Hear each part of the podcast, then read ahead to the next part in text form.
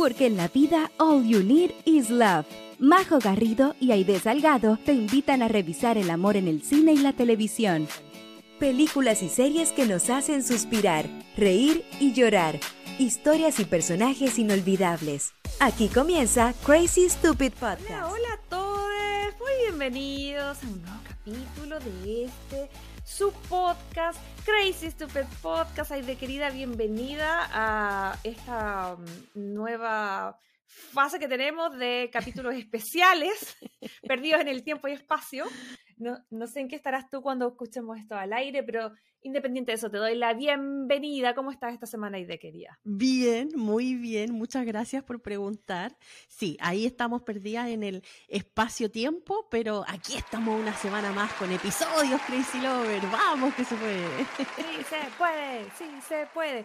Y les damos la bienvenida, por supuesto, a todos ustedes, eh, a nuestra querida comunidad de Crazy Lovers, a este capítulo donde vamos a hablar de una película que en realidad a mí me gusta mucho. Adam Sandler no solía ser de mis favoritos, así que no fue de las primeras que se me ocurrió hablar en este podcast, pero sin duda es una de las que merece que la conversemos. Se trata de la película de 1998, protagonizada por Drew Barrymore y Adam Sandler. ¿Y de querida de qué película vamos a estar hablando? Vamos a estar hablando de The Wedding Singer. ¿Sabéis qué? Ahora que la volví a ver, puta que buena, me encanta. Porque a pesar que tiene un humor ya muy noventero, como siempre decimos y todo, pero es que es imposible encontrar algo malo porque, a ver, la Drew Barrymore cautiva con su personaje, Adam Sandler, bueno, también, y como hemos dicho muchas otras veces, como lo comentamos también en Jamás Besada, como lo comentamos también en 50 primeras citas, por Dios, qué buena dupla hacen estos dos actores en películas de romance. De verdad, a mí me encantan, así que imposible dejarla pasar más tiempo y no hacerla en este podcast. Sí, así es, querido. Así que quédense por aquí porque vamos a estar hablando largo y tendido de esta película que es el inicio de esta dupla dorada, Barrymore Sandler, que después se repetirá en 50 primeras citas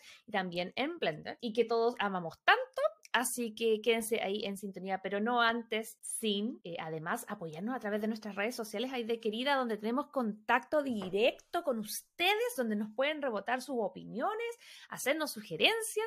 Ahí de querida, ¿dónde se tienen que comunicar? Ya sabe, Crazy Lover. Si usted no escucha hace tiempo, usted ya sabe lo que le repetimos todas las semanas. Si se quiere comunicar con nosotros, vaya a Instagram y ahí nos busca como Crazy Stupid Podcast. Ahí nos puede dejar su mensajito, eh, su comentario y a lo mejor proponernos alguna película que quieran que nosotros comentemos en este podcast. También recuerde que estamos en YouTube con algunos episodios ahí que tenemos colgados. También tenemos página web como crisisstupidpodcast.com y recuerde que si está viendo este episodio por Spotify, le dé al botoncito ver en video podcast porque somos un video podcast también. Si solamente nos quiere escuchar, recuerde que estamos disponibles en Spotify, Apple Podcast y Google Podcast.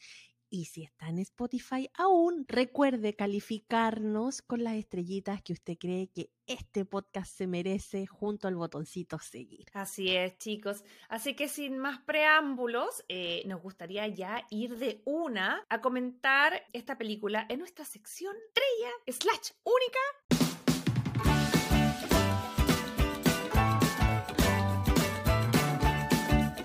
Hablemos de rom-coms. Ok, Crazy Lovers, y en el Hablemos de Romcoms vamos a estar desmenuzando la hermosa historia de amor de Robbie y Julia, Drew Barrymore y Adam Sandler, que son dos personas que se mueven en el ambiente de los matrimonios. Que ya lo vamos a estar hablando más adelante y de cría, pero creo que es como un subgénero en sí. Todo lo que. Oye, sí. Planifican, cantan, hacen cócteles, de todo. Buscan los vestidos, todo, todo, todo, todo. Sí. Todos tienen su romcom, pero en este caso, obviamente, eh, está protagonizada por el wedding singer o el cantante de bodas, que es este chico Robbie que em, es un tipo bien apasionado, bien de buen corazón. También es importante decir que estamos en los 80, me parece que el 85, no estoy segura. Por la música, sí, es como mediados de los 80. Sí, la música, el vestuario. De hecho, la, la película parte un poco con, con obviamente un matrimonio Ay. y, voy, y un invitado de Boy George. All right, everybody, come on, out on the dance floor. Whoa, look at the happy couple. No exceptions, up out of your chairs. Yeah. Oh, I can feel all the happiness in here.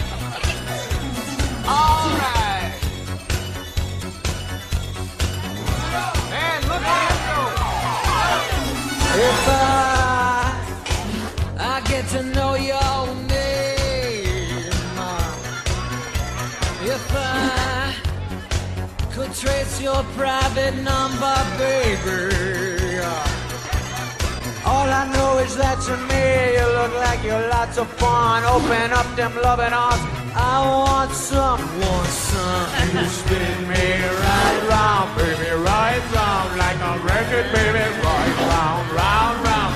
Sí, claro. Vamos a ver alrededor de toda esta película, obviamente, una serie de matrimonios. Y la película arranca como con, con Robbie cantando. ¿Y quién es se nos cuenta rápidamente que una persona muy apasionada, no solamente por el tema de la música, sino que también por el tema de los matrimonios, porque eso es lo que quiero hablar más adelante. Mucha gente de repente termina como cantando en, en matrimonios, pero a lo mejor tiene otras cosas en mente, ¿cachai? Como a lo mejor ser, no sé, un artista pop o rock o lo que sea, y ven esta cosa del por mientras voy a cantar en matrimonio y luego eso se- ese periodo se va extendiendo en el tiempo. Oye, y lo otro que también aquí vemos cómo ha cambiado el tiempo. Porque yo no sé tú, o sea, yo no tuve matrimonio así tan pomposo, pero en los matrimonios que he ido y que no fueron poco en su tiempo, yo creo que me fui fácil como a 25 matrimonios y ¿sabéis que en casi ningún matrimonio había banda en vivo? Como que los tiempos de ahora es como el DJ. Por lo menos a los matrimonios que yo fui no había banda en vivo. Ay, yo sí he ido, de hecho, no- nos fuimos pasando la banda, ya les voy a contar la historia que tengo de la banda, pero yo, por ejemplo, a la banda de mi matrimonio llegué porque había estado en un matrimonio que yo había ido y había estado muy bueno. Pero claro, evidentemente en los 80 y en los 80 en Estados Unidos también, el tema de- del, del- del cantante de boda es súper importante porque en el fondo es el alma Sí. de la fiesta. Y volviendo Claro, el que anima, po, porque animaba y, y- y tocaba.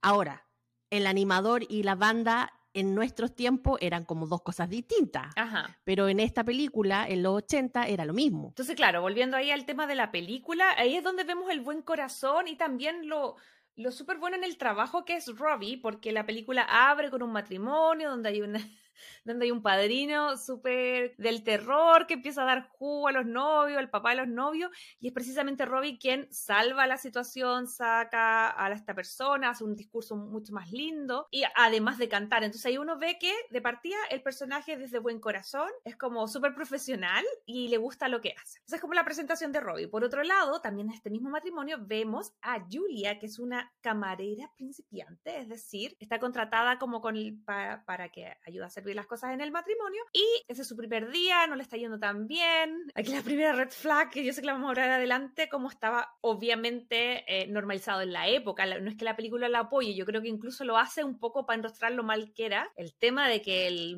hay un viejo que le toca el poto, el niño le toca Weón, el el poto. manoseo ahí, weón, porque era la camarera. oh horrible, pero, pero Horrible. sí, la película lo- te lo muestra con la intención de que uno diga que mal, no, no, no como a- No como, hoy que bien esto, sí, síganlo haciendo.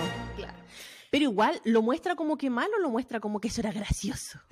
Porque yo lo vi como que mostraba como que, ¡ay, qué chistoso que me toquen el puto! Yo creo que no lo, no lo muestra como algo normal, pero sí también tiene tu punto que es como algo gracioso y tal vez ahora ya no nos hacer ni gracia. Pero bueno, independiente de eso, la película nos va a contar la historia de amor de estos dos personajes, de Julia y de Robbie, cómo a través del trabajo van conectando. Y cuando los conocemos, un dato no menor es que ambos están comprometidos con otras personas. No creo que sean las mejores personas en ninguno de los dos casos, pero esa es la situación. De hecho, Robbie está a punto de casarse, se casa a la semana siguiente de que inicia la película. Y por su lado, Julia ha llegado a la ciudad como detrás de su eh, eterno... Novio, el eterno Novio. el eterno pololi. Eso que se como comprometen, pero que no se casan como en mucho tiempo. y que tampoco es de muy buenos trigos, no, no es de unos trigos muy limpios, porque al parecer nos insinúan desde el momento uno que él es bueno para la fiesta, es bueno para las chicas. Yo no sé si tiene las cualidades ideales para comprometerse ni casarse, pero bueno, en eso está. Mm, Yo no quiero denigrar a las personas que trabajan en Wall Street, pero en ese tiempo nos dicen que trabajaban en Wall Street. Y yo dije, ah, ya me sé el perfil de este chiquillo. me da risa eso porque John trabaja como en inversiones y yo por eso le dije, no, nunca vamos a vivir en Nueva York porque yo vi el logo de Wall Street y yo vi cómo jalaban en el poto de la stripper, así que no, tú te quedas acá con los viejitos, acá donde yo te vea. Pero anyway, anyway. Y claro, sobre todo en los 80, que yo creo que ahora está más regulado y a lo mejor sí. que sigue pasando en más piola, pero en esa Sí. época, No, si te decía un chiquillo, te decía trabajo en Wall Street. Red Aso. flag, red flag, arranca. sí, arranca, amiga. Y de hecho, esto es uno de los temas que va a tocar la película mucho, y de hecho creo que esas son las diferencias, por ejemplo, entre los galanes que va a tener que elegir Julia, que es como el exitoso en papel, que sería Glenn, que es este tipo como businessman, inversionista y todo, versus Robbie, que es el cantante, que es súper buena persona, pero que en papel tal vez no se ve tan exitoso como el otro. Pero no necesariamente el que sea exitoso en lo monetario, eh, en lo profesional, necesariamente tiene que ser tu mejor match. Así que eso nos va a ir contando la película. Ellos van a ir como obviamente haciéndose amigos, tienen una gran conexión desde el minuto uno. El otro punto importante en la película es que a Robbie lo dejan plantado en el altar, que lo hace su novia Linda, y que aquí hace que le haga clic el, todo el tema de, de ser cantante de bodas, porque básicamente le dice que lo deja como porque lo encuentra un poco loser, que no cumple sus sueños, que se quedó pegado en eso, que no es exitoso y que ella quiere como algo más. Y eso obviamente le va a, dar, le va a quedar rebotando al personaje de Robbie y, y toda esa interacción y ese apoyo y ese crecimiento entre que ambos están, uno sobreponiéndose de haber quedado plantado en el altar y la otra preparándose para ir al altar, eh, donde van a con- tener esta conexión, se van a enamorar, hay momentos hermosos musicales, hay momentos Adam Sandler que son muy Adam Sandler, que es cuando canta y le canta canciones con esas voces que él solamente saca, pero que básicamente va a hacer que los personajes se den cuenta y se replanteen cosas importantes en su vida. Robbie, por un lado, el tema de, la, de lo que lo apasiona. Y por otro lado, Julia, el casarse por casarse. Porque siento que acá, como típico, la mamá estaba ahí hinchándole las pelotas, que se casara con este tipo porque tenía plata y Lucas. Y la Julia era la más gorreada de todas. O sea, era como, todo el mundo sabía que la gorreaban, ¿cachai? Y me da pena porque el personaje de ella es tan dulce. Yo en la vida conocí una mujer así de dulce, de verdad, no Mm. sé. No sé si co- como yo no, no tengo nada de dulce yo en mi vida. Eh, mm, tampoco me he rodeado así como de mujeres tan, o sea, sé que existen, pero en mi vida nunca he tenido así como amiga o alguien así como tan dulce. Ay, no sé, pero me da hasta, hasta así como ganas de abrazarla la pobrecita. Sí, eso lo hace súper bien la Drew. Y yo creo que este, ya lo habíamos mencionado antes, este es su personaje con la que ella vuelve.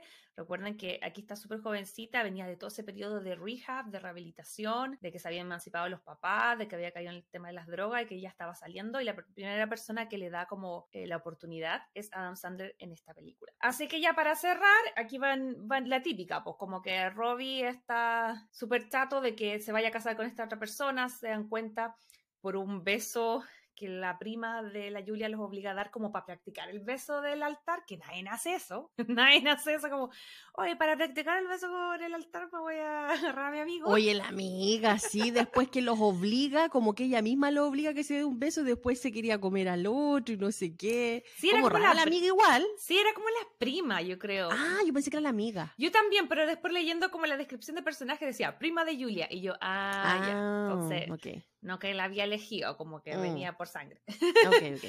Pero, mm, pero sí, bueno, ahí chispitas, chispitas van y chispitas vienen. Él trata de confesarle su amor a ella, pero él, eh, justo va a verla a la casa y ella está así como probándose su vestido de novia y él piensa que ella está entusiasmada, pero en verdad ella está súper dudosa. Después ella va a contarle su amor y abre la puerta por un malentendido típico.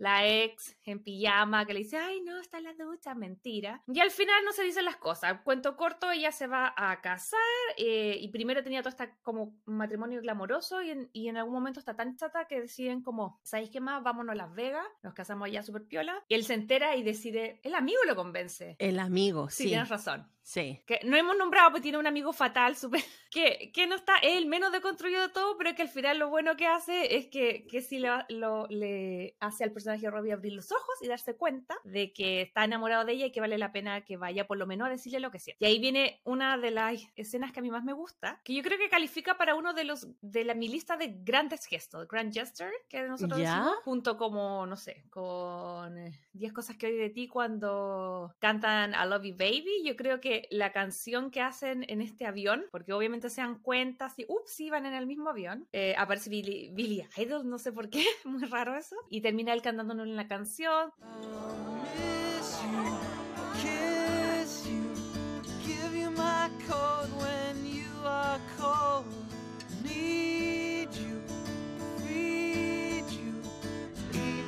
you hold the remote control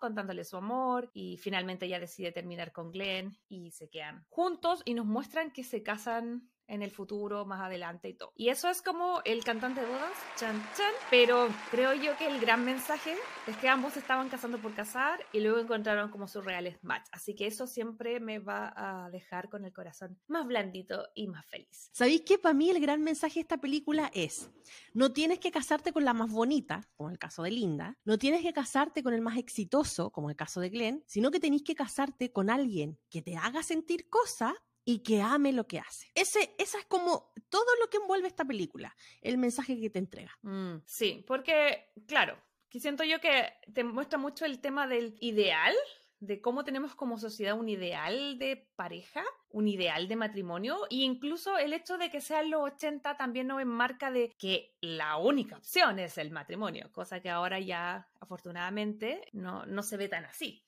pero esta película lo, lo, lo grafica súper bien. En general, ahora que la volviste a ver, ya me dijiste que te había gustado un poco, pero ¿con qué sensación quedaste después de ver el, el cantante de boda? Amo a Adam Sandler en las comedias románticas, de verdad. Yo sé que para ti Mm. ha sido un ejercicio súper de esfuerzo quererlo. A él con Sandra Bullock, yo creo que este podcast lo que ha logrado, es que la Majo le dé una segunda oportunidad a Adam Sandler y a Sandra Bullock. Es verdad, es verdad, chicos. Porque cuando empezamos a grabar, la Majo decía, ay, me carga Dan Sandler y no sé qué. Y creo que a mí también, como que de repente, pero no, sabéis que ahora ha pasado el tiempo. 84 años, no. Mucha Ha agua pasado- bajo el puente, muchos Ha pasado el tiempo y, y de verdad eh, me encanta, debo decirlo. Yo estoy seguro que en alguna otra película dije, odio a Dan Sandler, pero ahora digo, me encanta Dan Sandler en las películas románticas, que de verdad encuentro que sus personajes son una especie entre tonto, chistoso, leso, no, no, no sé, es como, hay una película que comentamos que nosotros ¿Mm? decíamos que Adam ah, en las primeras 50 citas, po ¿Mm? Que él era como el Mino. Y nosotros decíamos, no, Dan Sandler no tiene pinta de Mino. Y en realidad no, Mino no, pero sí como del loco que te hace reír y como te hace reír te cae bien, ¿cachai? Y te puede Sí. enamorar de él. Y la Drew Barrymore es que no, con ella yo no tengo nada que decir, yo la adoro, la amo, me Mm. Encanta, veo su programa, me da mucha risa, ella es tan ella, natural, eh, yo no sé si es un papel que tiene ella, pero yo le compro todo, todo, todo, todo, hasta la línea que sacó con Walmart, weón, le compro las cuestiones. No, de verdad, yo la adoro, me encanta. A mí también me pasa lo mismo. Drew siempre fue como una queen. Siempre le tuve mucho cariño desde jamás besada en adelante. Y claro, como tú dices, Adam Sandler ha sido un descubrimiento para mí. Y agradezco el ejercicio. Y, y los invito si alguien más quiere hacer eso de de repente como abrirse a las cosas que uno de repente como que repele. Porque uno no se da cuenta ni por qué. Yo ya ni me acuerdo. Yo creo que lo sentía que que lo encontraba que eh, tenía como ese tema de las voces que me cargaba un poco, que ahora hasta no digo que lo ame, pero igual me río, ¿cachai? Pero Es parte de su marca, es parte de su, de su humor, así. sí, yo creo que había como una confusión bien grande para, de mi parte, cuando era más chica, con respecto al, al tema de, de Hollywood y las películas tontas. Entonces yo era más alternativa, era así como, era más super, yo veía, no sé, Pi, Wrecking por un sueño, todo ese tipo de cosas así como Transparent, que no iba a ver American Pie, no iba a ver, eh, no Era sé, era alguna película de Adam, sí, Adam Sandler, no, qué, qué, qué mal, ¿cachai? Entonces dentro de eso igual había un prejuicio, ¿cachai? Entonces agradezco que haber hecho el ejercicio, concuerdo contigo que me gustan los dos actores, me gustan obviamente la dupla de ellos, para mí es innegable, es espectacular la magia que ellos tienen. Ellos dicen que como cada 10 años sacan una película y creo que la última fue el 2014, así que... no se viene, creo que leí por ahí que se venía una película de ellos juntos de nuevo, porque hace rato que Ah. no, que no están juntos en pantalla y ellos saben que la gente amamos la pareja que hacen ellos dos en pantalla, entonces puede ser que a lo mejor por ahí se venga algo entre ellos dos. Pero más allá de los actores, quería preguntarte qué te habían parecido los personajes. Quiero que analicemos primero a Robbie, porque son personajes que si bien son comedias, son súper cliché de cómo se visten, de cómo se ven, igual tienen hartas capas y capas muy bonitas. Yo quería preguntarte, ¿te había parecido en sí el personaje de Robbie? Yo creo que el personaje de Robbie a mí me gusta porque no tiene apariencias. O sea, él se veía de que era una persona exitosa en lo que hacía, porque de hecho Linda nos confirma de que ella lo había conocido cuando tocaba en esta banda de rock y que tenían en el futuro y no sé qué, pero Mm. ella le decía, ¿por qué?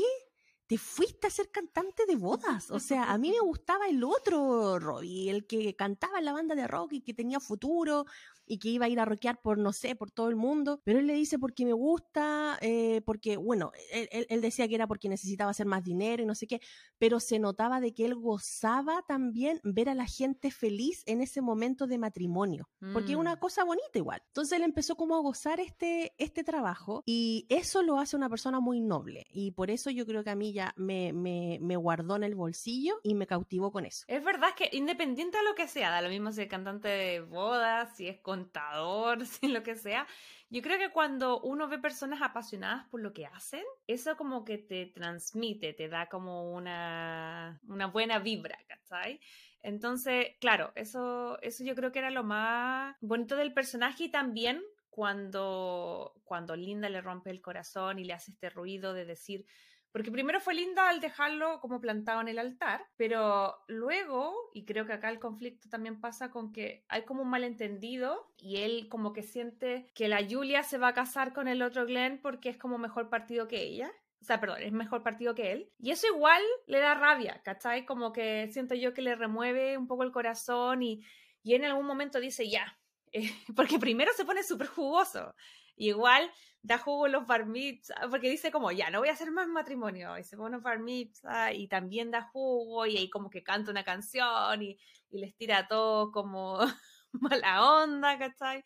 Como que va en un proceso de eso porque está frustrado, porque probablemente él estaba como feliz en lo que hacía y al parecer eso que lo hacía feliz a él no era suficiente para el resto. Y eso si lo extrapolamos a la película, creo que lo vemos en muchas, muchas otras situaciones, ¿cachai? Como de, no, quería ser actor o artista, pero mi familia quería que fuera médico, o, o no sé, ¿cachai? Como esos típicos como conflictos que vemos. Entonces eso me hace pensar cuánto estamos dispuestos a ceder de nuestra propia felicidad por complacer al resto, ¿cachai? Como que siento yo que evidentemente después da un vuelco y se queda siendo como cantante de boda y como haciendo lo que a él le gusta, pero igual tiene esa vivencia. Sí, pues la, la gente al final a veces opina em, de cómo deberíamos ser, de qué es lo que deberíamos tener para ser exitosos y a veces por ahí no va la cosa, pues no tiene nada que ver, especialmente cuando la sociedad te impone qué es lo que tienes que hacer. Y lo estamos viendo ahora con Mm. esta, con esta sociedad más joven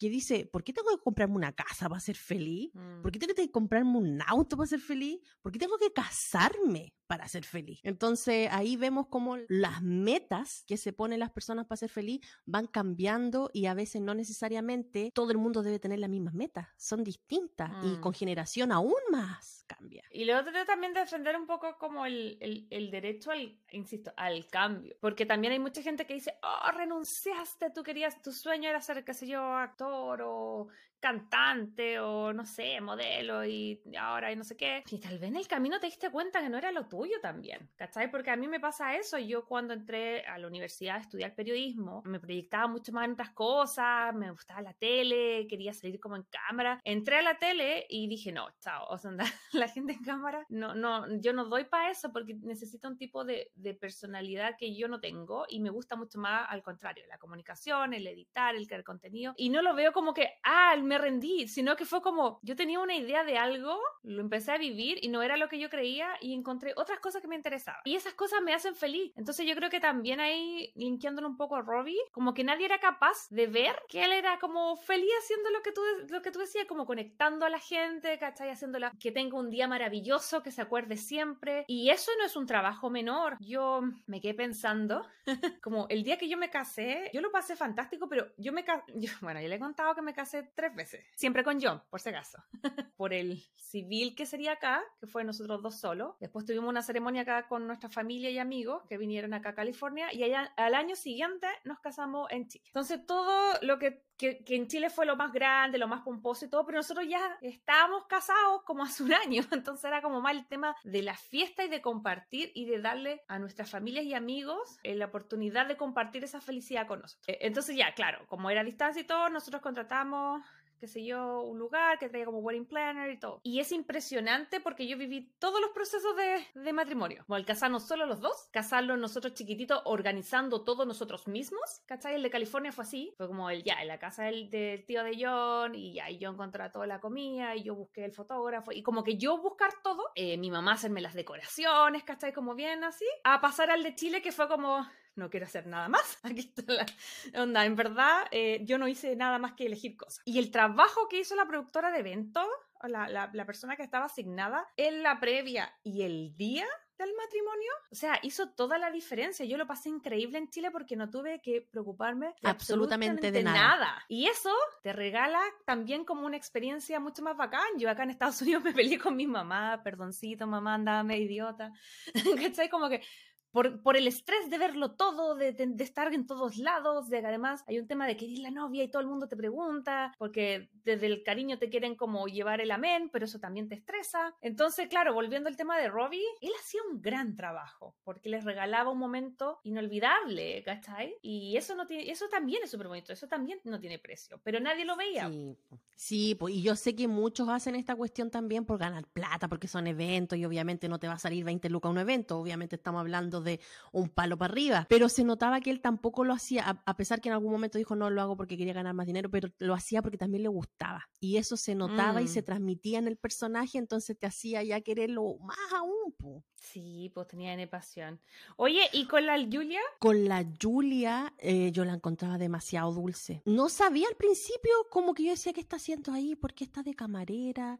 Porque Mm. también ella como que está camarera porque le gustaba, tampoco era porque necesitaba. O sea, era porque se puso a trabajar nomás. No sé, yo me, me enamoré de ella y ahora viendo eh, la trivia me enteré de que Carrie Fisher, que es nuestra princesa Leia, Ay, sí. la ayudó a armar el personaje de Julia, porque, a ver, Julia era una mujer que trabajaba de camarera, le tocaban el poto y más encima era gorriada. O sea, Mm. pobrecita, ¿cachai? Pero aún así no se veía pobrecita. Y yo creo que eso es también una súper buena pregunta, porque no creo que fuera una mina tonta. Yo creo que. No, po, tonta no era. mm. A ver, eso también es otro temazo. O sea, onda, ella sabía o no sabía, o se dejaba estar. ¿Cachai? Como que de repente hay gente que uno siempre sabe. ¿Cómo tan pava, mi Sí, amiga? uno siempre cacha. Ahora que quiera ser vista gorda eso y que dicen, Mm. ay, no importa, es otra cosa. Pero, pero sí, pues uno siempre se da cuenta, si no es tonta uno. Y yo creo que al momento ella, o sea, no sé si tenía la certeza, pero tenía la sospecha, pero ahí siempre estaba como eh, rodeada de, no sé, su mamá, su prima o alguien que le decía, no, no, pero es que es buen partido, es que no lo podéis dejar, es que Wall Street, ¿cachai? Y yo creo que ante esa duda ella como que era como, ya, bueno, ya, y ahí seguía como en su... Sí, pero a pesar de todo eso, ella no se veía débil. Esa es la palabra que andaba buscando. Débil, ¿cachai? Entonces, a pesar de que pasaba por todas estas cuestiones, de que era una persona que estaba con un saco pelota, no se veía ella de, de- de carácter débil. Mm. Entonces, ahí es donde ahí metió un poquito la mano Carrie Fisher y le ayudó a construir este personaje. y Yo creo que lo hicieron perfecto. Sí. Y- Oye, y lo otro. ¿Tú sabías que ahora el pasado 15 de febrero esta película cumplió 25, 25 años? años, sí. Sí.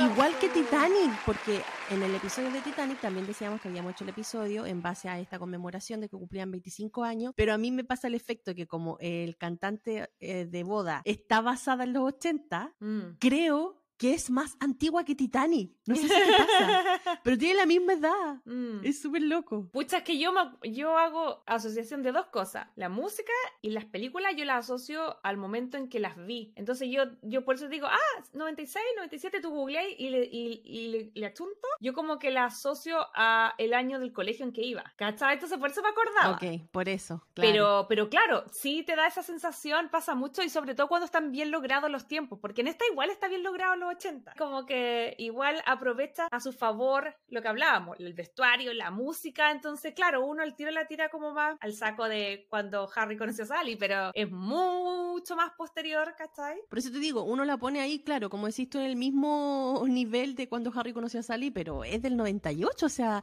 Mm. Titanic y esta película estaban en cartelera en ese tiempo, el Sí. mismo tiempo. Sí, po, es que para mí, para, para mí fue el descubrir Drew Barrymore, básicamente yo creo que con esta película, porque, bueno, yo le he confesado a todo, lo voy a volver a confesar, mi, mi kriptonita, lo que me da miedo hasta el día de hoy, máximo, ay, no puedo decir lo que me da miedo. Y Chi, tengo mucho miedo de T, ¿cachai? Mucho miedo.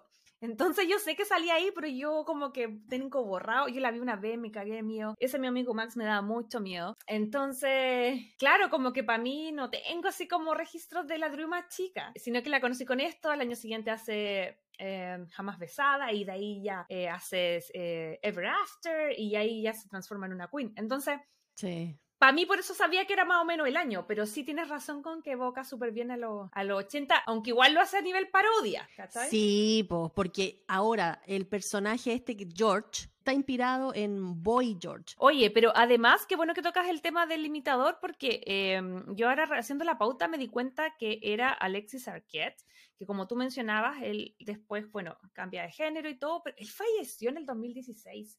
Y ¿En serio? Sí, y él es uno de... Cuando tú, cuando tú lees o escuchas el apellido Arquette, es porque son todos hermanos. So, él es hermano o era hermano de la Patricia Arquette y hermano, eh, obviamente, de David Arquette que nosotros lo conocemos también acá porque, mira, todo calza pollo. Piu, piu, piu. Él es el, que, el hermano, Rob, el hermano en Jamás Besada de Drew Barrymore. ¿Cachai? Entonces Drew Barrymore trabajó con los dos hermanos, como con, con Dave y también con Alexis. Mm, Bueno, pero sí, en realidad, volviendo como a lo, a lo de Julia, si me preguntáis a mí, a mí me gusta, pero también siento yo que su personaje es, com- es como el, si bien es naif y comparto todo lo que tú dices, también el personaje que de todos los que ha hecho Drew, así como me, me generaba más ruidito, como personaje, no como la Drew, no como lo hace ella, sino que también como esta cosa de, de que a veces me parecía sacada como, no sé, como que podía ser Daphne Bridgerton, pero aquí, han aquí eran los 80 nomás, pues no era el 1800, entonces igual de repente me dan ganas de decir, ya, está bien que era otra época, pero igual, amiga, date cuenta, lo bueno es que se da cuenta. ¿Cachai? Sí. Pero, pero me hace pensar en eso que estábamos hablando recién de la idea que hasta hace un par de décadas estaba ahí como de... Ella se quería casar por casar, me da la sensación. Y por eso yo creo que es bonito que en este, en este final específicamente terminen casados. Yo no soy fan de que terminen casados en todas las películas, porque para mí el matrimonio no es el único fin sí. de una Ujú, relación. ujú. Pero en este caso teníamos dos personas que sí querían casarse, que sí creían en eso, que tenían las ganas y que tenían el, el amor que los conectaba y todo. Entonces, aquí me hace razón que acá como que yo sentí que la enseñanza para ambos personajes era que de repente uno quiere quiere cosas, pero aprender a que por qué las quiere, las queréis por, por quererla, como quiero trabajar en esto porque, quiero, porque es- quiero ser abogada o doctora o médico porque está bien evaluado o porque yo quiero, tengo la vocación, veo mi vida, eh, vibro a través de, de ayudar a los demás, ¿cachai? Como o me quiero casar porque de verdad es algo en lo que creo y espero o es algo por lo cual se me ha adoctrinado que tengo que hacer. Así que en ese sentido, como que, claro, eh, eh, eh, amo a los dos y amo a Julia porque es Drew Barrymore, pero claro, como que siento que en ese sentido eh, me pareció más fuerte el personaje de Robbie. Claro, y está un poquito canceleque por, como por ese lado, como que, no sé, po, casarte no es la felicidad para tu vida, ¿cachai? Mm. Oye, amiga,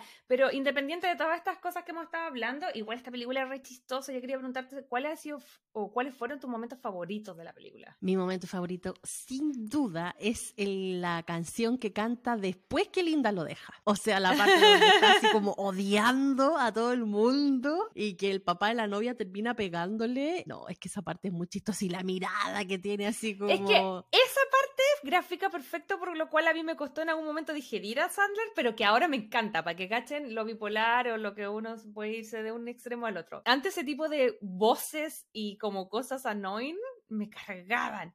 Y ahora me maté la risa. Es muy chistoso ese momento. ¿Y tu momento más chistoso para ti cuál fue? No sé si es el más chistoso, pero para mí el favorito, insisto, es eh, el momento del avión. Cuando, Ah. cuando él va y se dan cuenta que están en el mismo avión, él no sé por ya no me acuerdo por qué él iba en primera y la otra chica en turista. Porque no había ticket para Ah. normal, pues entonces el amigo le presta la tarjeta y le dice ya voy a, voy a viajar en primera.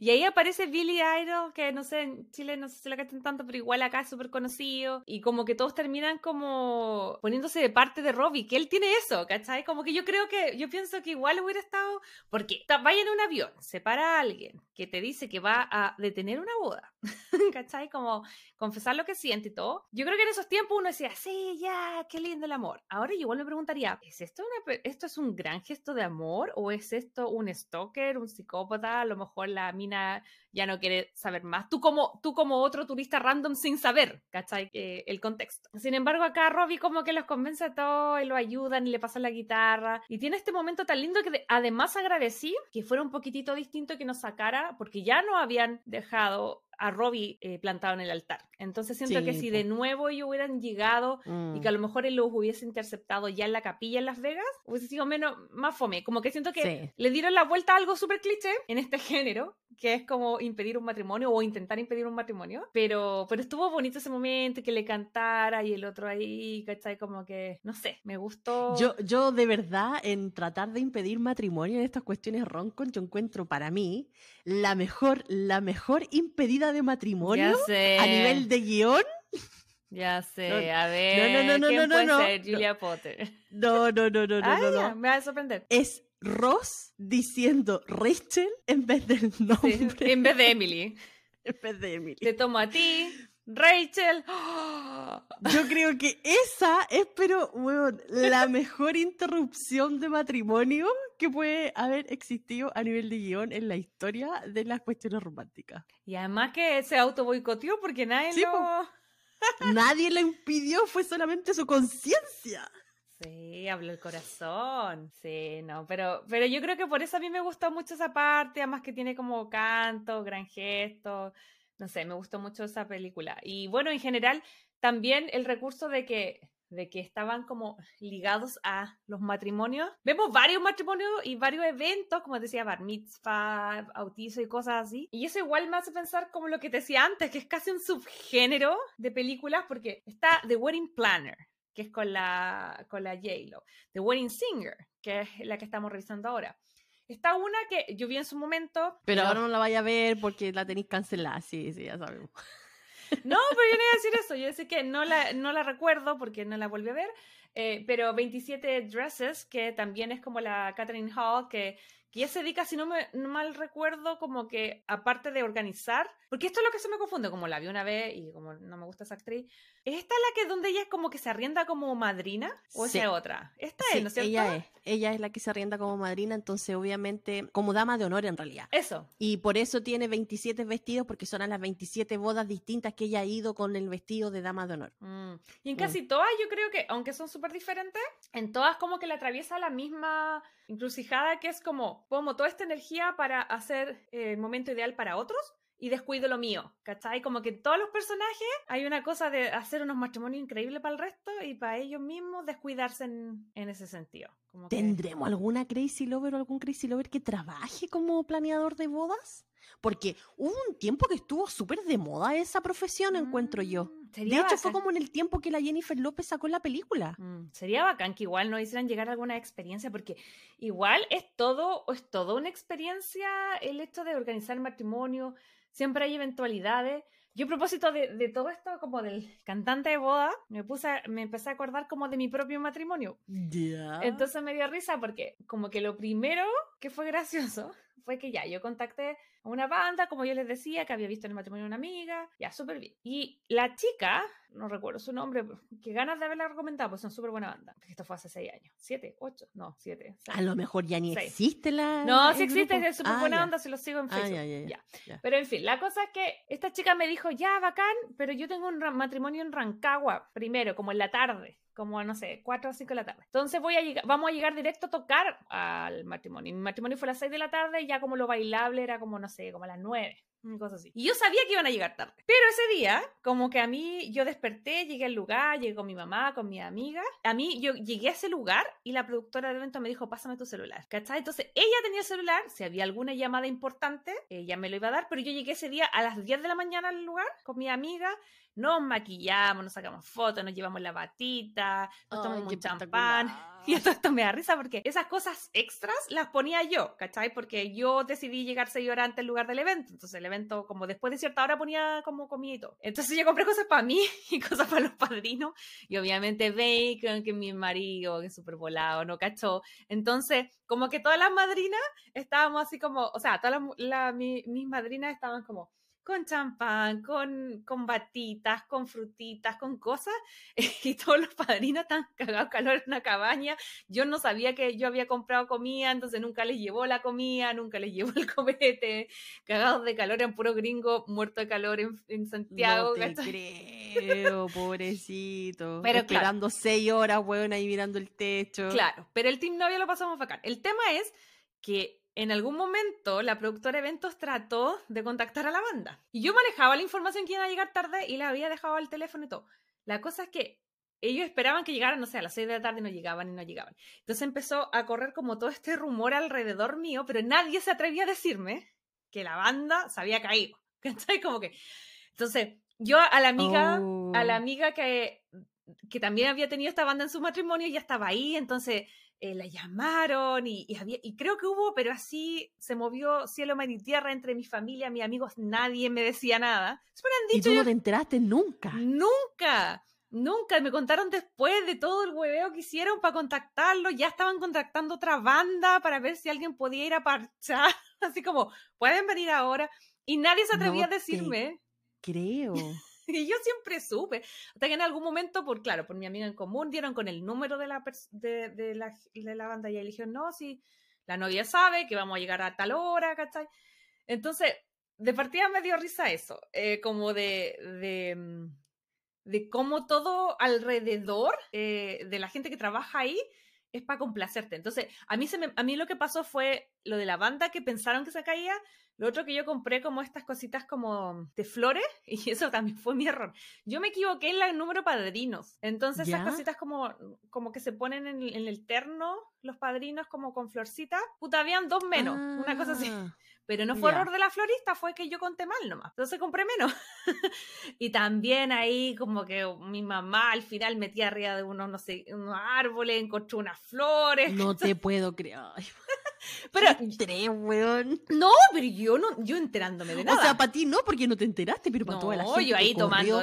Creo que había contado la historia de la banda en, en, en, en otro episodio, yo no me acordaba. Pero, pero qué estrés para todas las personas que están organizando. Ujú. Yo de verdad nunca sería organizadora de boda, weón. No, chao. Mucho Sí, estrés. no, por eso digo, y ven todo, bueno, ya todo esto en mi matrimonio, yo, yo en, eh, era en el exterior, eh, elegimos lugar precisamente porque era al lado de un río y todo, Eh, y yo lo único que me acuerdo que yo ya estaba arriba con mi papá, eh, porque yo bajaba como en un funicular, que bueno, te juro que... No te eh, puedo creer. Sí, es que vergüenza ahora decirlo, pero sí, es que yo quería, yo quería mi momento. Te imagino igual, te imagino. Voy a poner unas imágenes, por ahí tengo.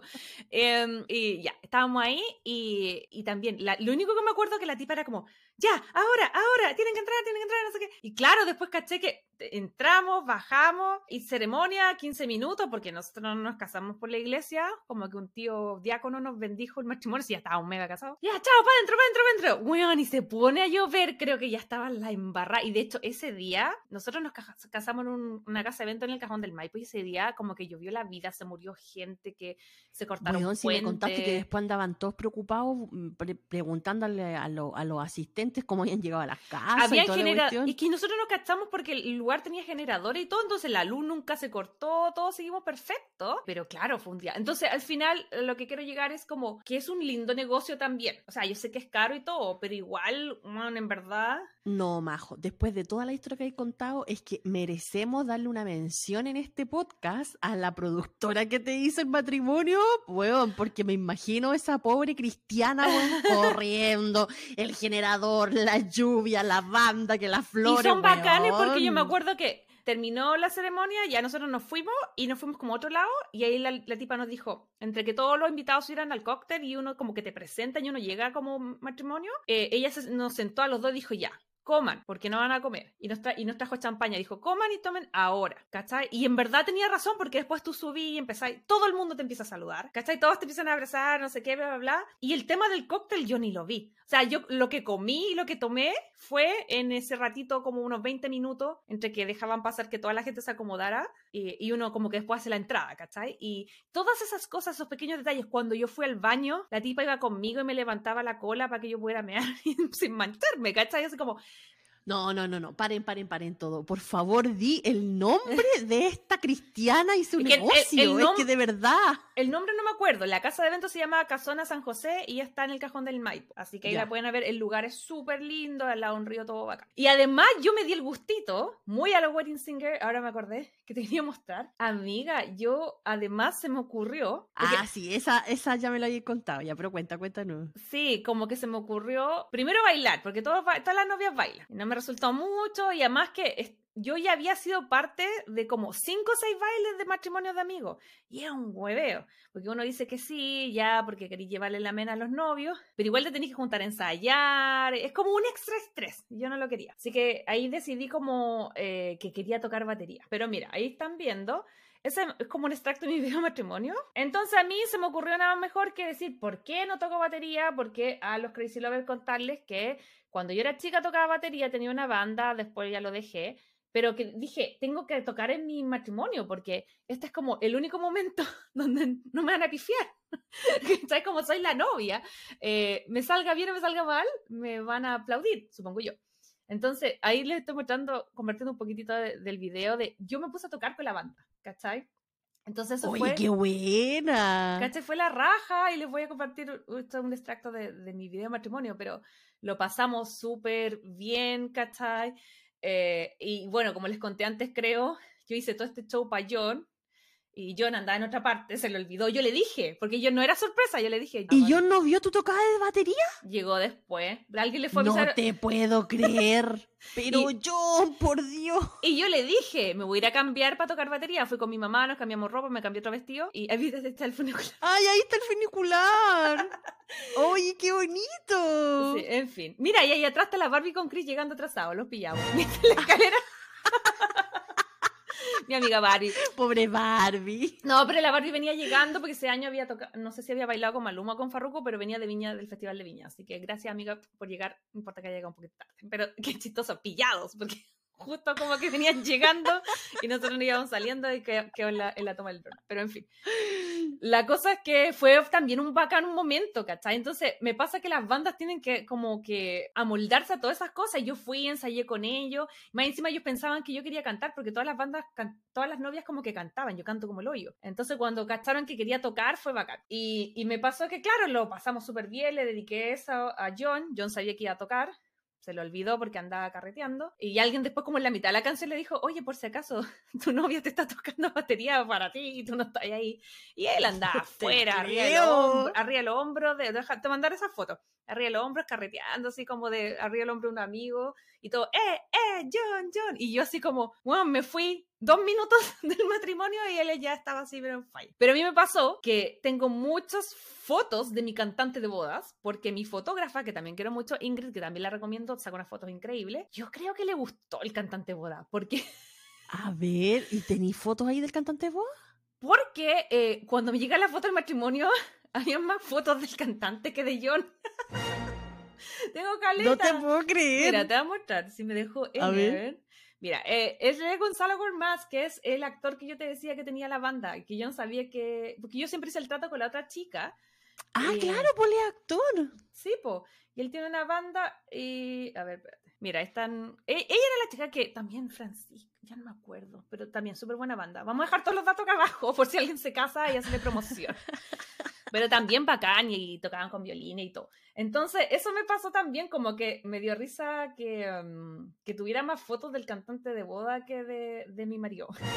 Fue como, Oye, no, yo fui, yo, bueno, como te decía, yo fui como a 25 matrimonios en toda mi vida y habían unos de presupuesto bajo, medio y un poquito más alto. Y sabéis que no me acuerdo de escuchar banda en esos matrimonio? Mm. Eran puros DJ. No sé, puede ser. Yo me casé hace seis años y tenía banda y mis amigos también tuvieron. Pero también he ido a algunos que tienen solo DJ. Yo creo que depende más de, no sé, po, de lo que sea importante para ti. Para mí, por ejemplo, era. De hecho, yo todo el rato tenía plan- planeado primero, yo quería. Hay una banda de covers de Pearl Jam que canta el tipo de. que salió en mi nombre es y que canta igual a Eddie Vedder. El que hace el, el doble de Eddie Vedder. Sí, yo lo llamé para que fueran a tocar a mi matrimonio y no me pescaron. Oh. Así que, pero ahora lo pienso y fue mejor porque eso hubiese sido bacán para mí, pero luego creo que Claro. por qué te queríamos una banda era porque para nosotros era súper importante como mostrarle a la gente que venía de fuera de Chile, ¿cachai? Como el carrete chileno. Entonces... Ah. Entonces, para nosotros era súper importante eso. Yo creo que por eso la banda tenía como una prioridad. Y hay otra gente que a lo mejor eso, o sea, uno no necesita venderle los matrimonios a otros chilenos. Los chilenos saben que los matrimonios son la raja, que se pasa bien, que comí, que te curáis, que bailáis, ¿cachai? Pero para nosotros era una oportunidad para mostrarle ese tipo de fiesta. Porque yo he ido a unos matrimonios acá, he ido a muchos matrimonios de, Estados Unidos, son mega fome.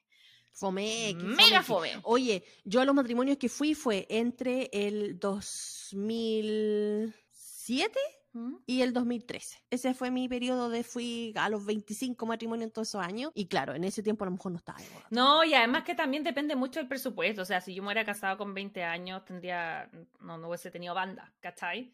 Eh, nosotros nos casamos viejos, donde ya pudimos como ahorrar, ¿cachai? Teníamos otro presupuesto. Entonces, por eso nos permitió como hacer eso, ¿cachai? Y, y de hecho, el tema de por el cual nos fuimos a casar a Chile, si bien era porque yo quería que mi abuelita me viera, también era por el tema de Lucas. Acá es muy, muy, muy, muy, muy caro casarse. Y por lo que nos salió allá en Chile, acá no habríamos hecho, habríamos invitado a cuatro personas, ¿cachai? Claro, pues. Entonces sí, parte de sí. eso era como ir a mostrar y tener, un- tener la posibilidad de, de mostrarle a la gente acá en Estados Unidos cómo se hacen los matrimonios a la chilena y quedaron todos locos. Pues, sí, hasta, hasta mi suegra que jamás en la vida carretea andaba ahí bailando chuchuca sin zapatos, ¿cachai? Como las Aprovechaste de hacer un poco de turismo, ¿no? Turismo cultural. Oye, y yo te digo, yo he ido después a otros matrimonios acá y la familia, y lo, de hecho una vez el- la prima de John me dijo, eh, en su matrimonio, yo, oh, felicitaciones, te ves hermosa, estamos pasando súper bien, acá en San Diego, y me decía, ay, sí, perdón, es que no fue como el matrimonio chileno, pero yo así como, porque ella fue, ella viajó para allá y que todos quedaron así como en shock, ¿cachai? Y eso que el de nosotros fue así como, viola a nivel carrete, igual se terminó temprano para ser chileno, porque los gringos no duran más de...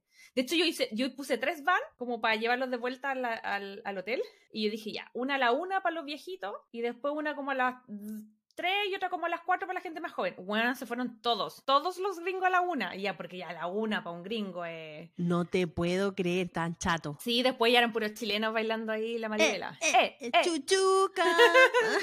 Sí, po, pero eso, pero en fin, el tema es que yo creo que eh, el, el tema de, de la gente que trabaja alrededor de los matrimonios y las cosas que pasan en el matrimonio está interesante también. Yo de verdad que agradezco eh, a esa, voy a, voy a buscar el nombre, lo lo voy a dejar la idea para que lo Sí, ponga en la hay que, hay que darle el mérito a la chiquilla y pobrecita. Como te digo, es un trajo que no sé si yo podría hacer. Sí, No, yo no. tampoco. Porque además, yo creo que yo era, igual a esa altura era súper poco braxila porque ya había tenido dos matrimonios, pero yo creo que hay minas cuáticas, ¿cachai? Entonces lidiar con eso, Sí. aplausos para toda la gente. Aplauso, de verdad. Aplauso para el profesional del wedding planner. Bravo, Sí. bravo. Oye, amiga querida, pero ya volviendo a la película, para ir, un poco cerrando con este tema, quería preguntarte en general, ¿cuántos corazones le pones tú a The Wedding Singer y, por qué? Le pongo cinco corazones. A pesar que no es mi roncon favorita, pero yo creo que se gana estos cinco corazones míos por la trayectoria, por todo lo que evoca de la época de oro de la roncon,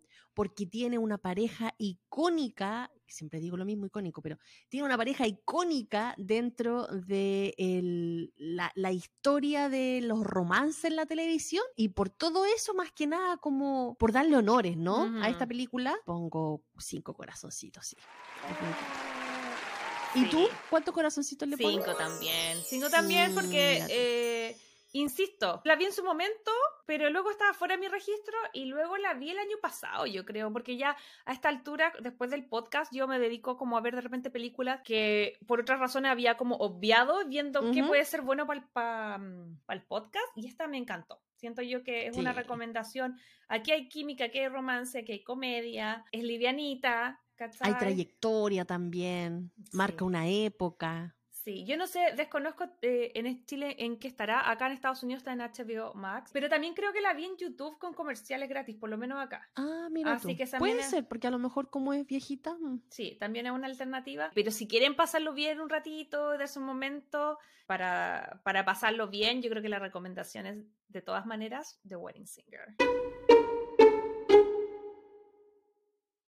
Así terminamos esta semana Crazy Lover, que como les decíamos en un principio, no sabemos en qué momento va a salir este episodio, pero aquí lo tienen, The Wedding Singer. Era una película que hace rato queríamos hacer con la Majo y queríamos eh, dejárselas a ustedes también para que la vieran, para que la comentaran. Y eh, qué mejor que en esta oportunidad que estamos ahí con, con estos eh, especiales de, de Majo antes de, de irse a, a su maternity. Es- Así que Antes nada, o después, nadie sabe. si- antes o después, claro, porque no sabemos en qué condición está la Majo. A lo mejor ya está ahí con cinco meses de bebé físico. no sé. Nadie sabe. Me mando fuerza, me mando fuerza. Mándate que- fuerzas tú misma para cuando te escuche digo, ay, mira, grabé eso. Aquellos tiempos. Cuando tenía energía, era feliz, cuando dormía. Y eso que ahora estoy durmiendo como seis horas, que para mí es un récord porque soy buena para dormir. Bueno, Crazy Lover. Así que nada, pues les queríamos dejar esta película, ojalá la, la disfruten y el episodio también. Pero, Majito, ¿qué tenemos que recordarle a nuestros Crazy Lover como lo hacemos cada semana? Por supuesto que, eh, que nos vayan a seguir o comunicarse con nosotros a través de nuestras redes sociales. Ya saben que somos Crazy Stupid Podcast en Instagram, en TikTok, en todas las redes que nos puedan encontrar. Y que también tenemos canal directo a través de nuestra página web, nuestro canal de YouTube. Queremos mucho saber eh, qué les parecen las películas, el feedback. Estamos muy atentos ahí a responderlo todo en redes sociales y también a leer esos comentarios en nuestros capítulos. Así que ya saben, si quieren eh, dejarnos alguna sugerencia, alguna otra película o, lo que quieran, eh, siempre bienvenido en todas nuestras redes. Dicho esto y de querida, como siempre nos toca anunciar la película de la próxima semana, pero como no sabemos el orden, ni cuándo, ni cómo esto va a salir, eh, la forma de informarse eh, de qué vamos a estar revisando la próxima semana, por supuesto que va a ser nuestras redes sociales, así que muy atentos ahí. Dicho esto, eh, ay de querida, no me queda más que desearte un- una muy feliz semana a ti, a los Crazy. Lovers, muchos cariños, que lo pasen bien, ríanse con esta película y nos vemos en dos semanas más. Un besito. Nos vemos. Bye bye. Chao, que chao. estén bien. Chao, chao. Si te gustó este podcast, recuerda seguirnos en Spotify, Apple Podcast y Google Podcast.